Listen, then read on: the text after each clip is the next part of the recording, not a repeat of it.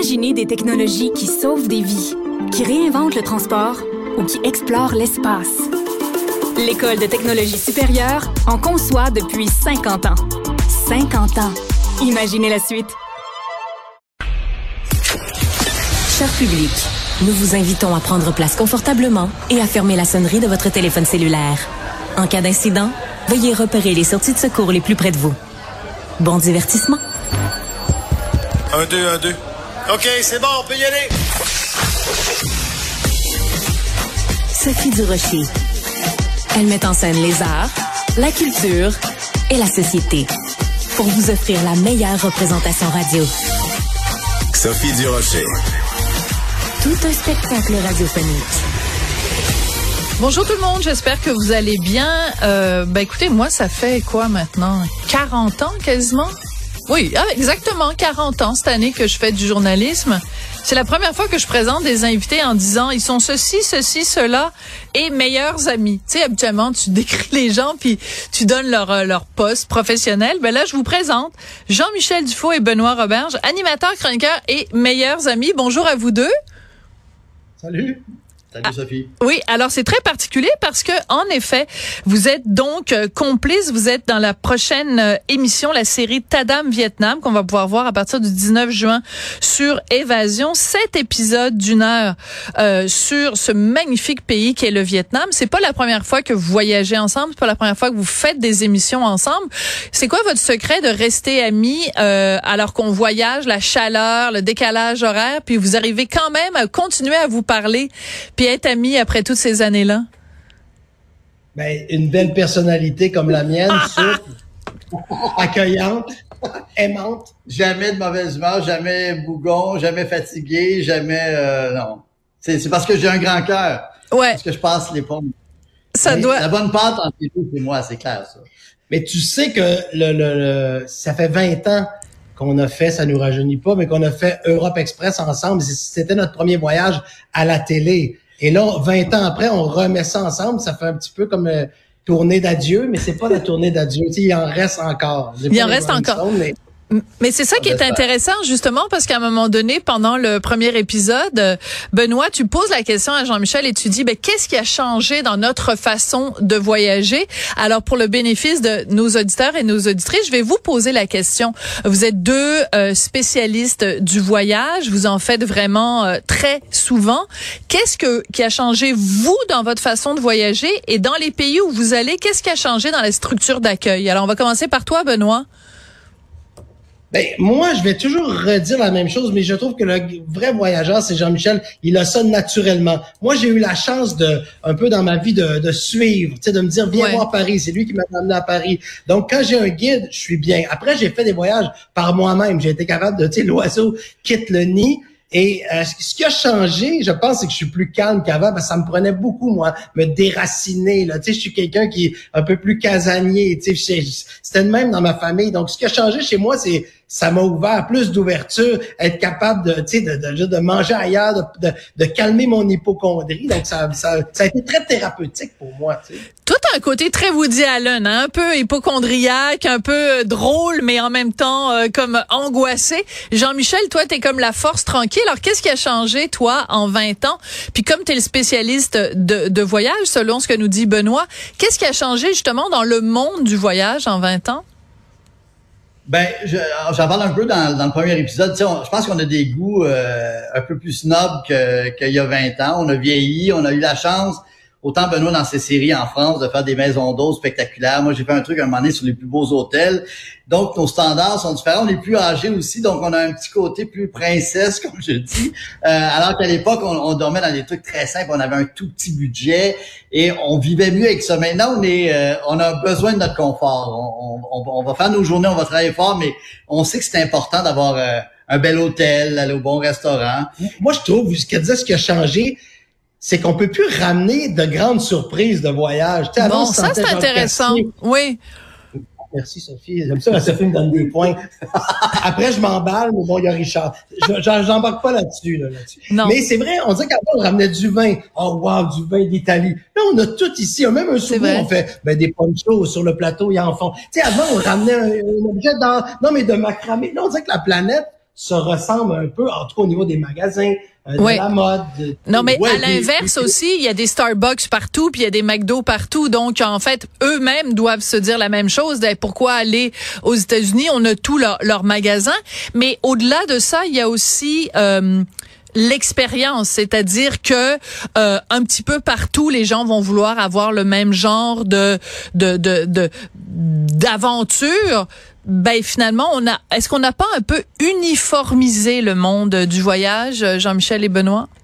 Ben, c'est une bonne question, mais une chose qui est, c'est vrai qui est, qui est dangereuse, tu sais, surtout avec l'explosion des médias sociaux. Tout le monde, si tu regardes sur Internet puis tu mets le, hashtag, euh, le mot euh, Vietnam ou le mot Thaïlande, ben là, tu vas voir plus de choses. Et, et, et, comme dit Benoît, c'est très dur maintenant d'étonner, de dire on a mm. découvert cette pépite-là, on, on, va vous montrer quelque chose. Par contre, je trouve que dans notre ton, c'est pas que je veux vendre notre émission, mais je trouve qu'on, c'était très important qu'on soit documentaire et c'était très important qu'on soit toujours vrai.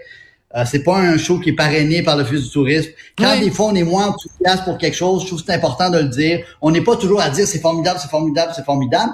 Et tu vois, même un, un des shows, là, on est rendu au quatrième show, on goûte les fameuses fraises de Dalat, qui sont très vantées. Dalat, qui est une ville dans, à l'intérieur du pays.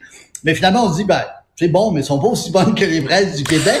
Et on n'est pas à dire, ah, c'est formidable, vous manquez quelque chose. Le petit côté, des fois, un peu trop euh, lunettes roses que, que certains shows de voyage où il n'y a pas la, Très intéressant. y a pas et ça, je trouvais que c'est un des trucs, le fun show, qu'on essaie d'être le plus vrai possible avec les bons et les moins bons coups. Et merci à la ferme Danier de Saint-Pierre-les-Béquets. Qui fait des très bonnes fraises.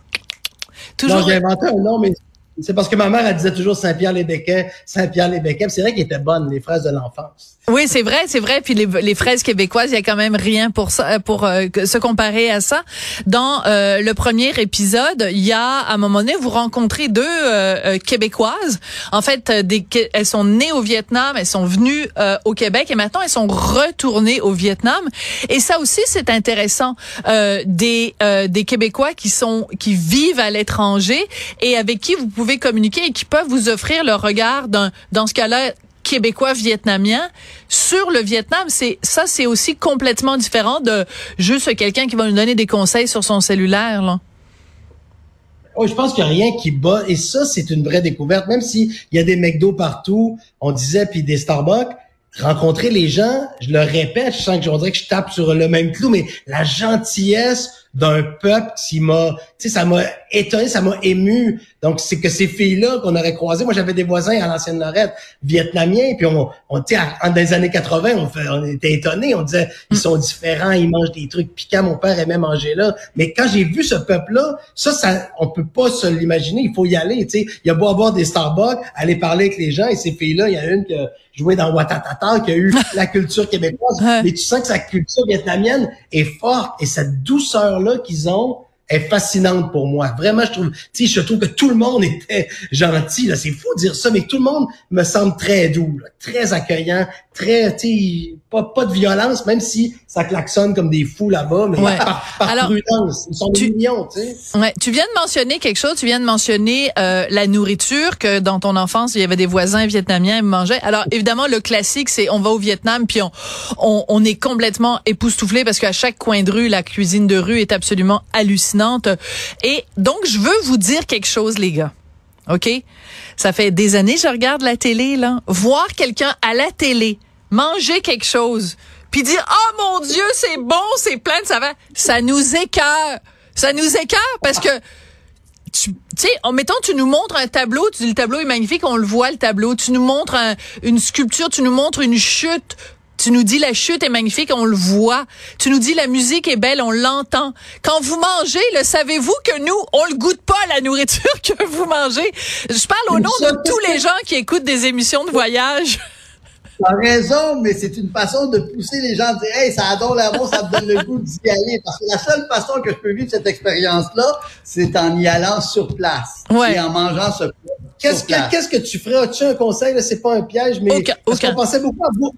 Ah, t'en as pas? J'ai aucun conseil à te donner. Parce qu'on pensait beaucoup à Bourdin, parce qu'on se disait, tu sais, Bourdin. Oui, Bourdain. Oui, Anthony Bourdain. Bourdin, tu le regardes, puis c'est vrai qu'il veut pas tomber dans le piège de l'enfant d'école. Il fait, it's good. Tu sais, il dit pas grand-chose. On essaie de se retenir. des fois. En tout cas, on peut pas surjouer. Quand on mange quelque chose, moi, quand je suis heureux, des fois, j'en plage, j'ai des frissons. Et au Vietnam, la bouffe de rue, Ouais, c'est hallucinant. j'en en revenais pas. Ouais. Puis c'est à- puis c'est à l'image aussi des voyages maintenant. Regarde, Sophie, quand tu voyages avec Richard ou quand tu voyages avec des amis, la bouffe, c'est une euh, des- C'est sûr. une pierre d'acier d'un voyage, d'un voyage réussi. C'est quoi les bons restaurants, c'est quoi les bons cafés, c'est quoi le bon vin, c'est quoi le bon bar? Donc, on voulait aussi que ça ressemble. Tu sais, je dis toujours que cette série-là, je voulais qu'elle ressemble le plus à si j'amène Benoît en voyage en- Ouais. en- au Vietnam, qu'il y ait une caméra ou qu'il n'y ait pas de caméra, Mm. je voulais que ça ressemble le plus possible à un voyage qu'on ferait sans caméra. Tout Et à a fait. Vraiment ce côté pas, euh, pas placé, pas euh, avec le micro à donner de l'information, que ça a l'air de, on suit deux gars et que oui, on a quand même une ouverture à la culture locale, tout ça, mais qu'il y a aussi le côté épicurien, qu'il y a aussi le côté on se fait plaisir, il y a aussi le côté euh, Vietnam moderne. C'est pour ça que des fois, il y a même ce restaurant burger de Français expatriés qui se sont installés c'est là, mais au fascinant. moins c'est Marcel Burger. Que seulement Ouais. ça, c'est fascinant. C'est vrai que le burger, il est très bon. On ment pas quand on dit ce smash burger, il est, il est satisfaisant. Benoît est un fan Et on s'attend pas à ça au Vietnam. Non. Moi, je m'attendais pas à ça. Il y a un peu les clichés. Ça allait être un peu pauvre, du riz blanc. Tu sais, j'ai vu des villes comme Saigon, tu sais, ultra moderne. Jean-Michel est, est fatigant avec ses cafés parce qu'il me traîne toujours Hein? à travers le monde. aime le café? Oui, Jamais Ah oui, entendu c'est parler café, de ça. café, café, café. Fait que là, faut faire des milles. Là, on a fait tous les cafés de, de d'Ho Chi Minh. Puis là, c'était mais des bijoux. Là. Ouais. Des Et, bijoux. et- et les crêpes sont locales en plus. Donc là, on a découvert le chocolat du vietnamien. Donc, tu sais, il y a quand même une, c'est quand même un beau métier, là, que d'y aller. Ah ben euh, ça, je te confirme. Moi, j'ai regardé ça puis j'étais jalouse, jalouse, jalouse. Euh, donc, je pense que je vais proposer à Évasion euh, une série moi avec une chum de fille. Puis non, tu veux pas parce que je vais voler ta, ton emploi, hein Oui. C'est Quand ça. on aura fini, quand on aura fini. Quand vous aurez fini, on fera ça avec euh, une copine de fille. Mais vraiment, honnêtement, bravo les garçons parce que ça donne vraiment envie. Et t'as tout à fait raison, Jean-Michel, quand on regarde la série, on sent que vous jouez pas un rôle. C'est vraiment toi, le sage, qui amène un peu le folichon euh, Roberge et euh, le troublion. Le troublion Roberge qui visite le Vietnam. Donc la série s'intitule Tadam Vietnam, disponible dès le 19 juin sur euh, Évasion. Donc je vais juste très rapidement euh, 30 secondes votre prochain voyage euh, Benoît, toi c'est quoi? Saint-Pierre-les-Béquets Ben, non, ouais, Non, oui, Saint-Pierre-les-Béquets, mais peut-être le Japon pour toute cette minutie. Là. Moi, je suis Ok. fan de, de minutie japonaise. Watashi wa On Nihongo, Sukoshi Hanashimasa. Et toi Jean-Michel? Ben, on espère ça. Puis sinon, euh, septembre, Suisse, euh, Espagne, sud de l'Espagne en octobre. Et un peu un tour du Québec en début juillet, où on va se voir d'ailleurs en Charlevoix. On va se voir Ah oui, c'est ça, ça. Oui, ce Ouais. qu'on va faire cet été. Oui, ça, c'est des oui. vacances. des. Donc, euh, vous allez aller euh, au Québec et aux- peut-être aux États-Unis, deux endroits les beaucoup plus chers. Quand on veut bien manger au Québec, c'est rendu que ça coûte tellement cher par rapport euh, au reste du monde. C'est rendu complètement débile. Merci beaucoup, Jean-Michel Dufault et Benoît Roberge. Salut, merci. Merci beaucoup, Sophie. Très apprécié.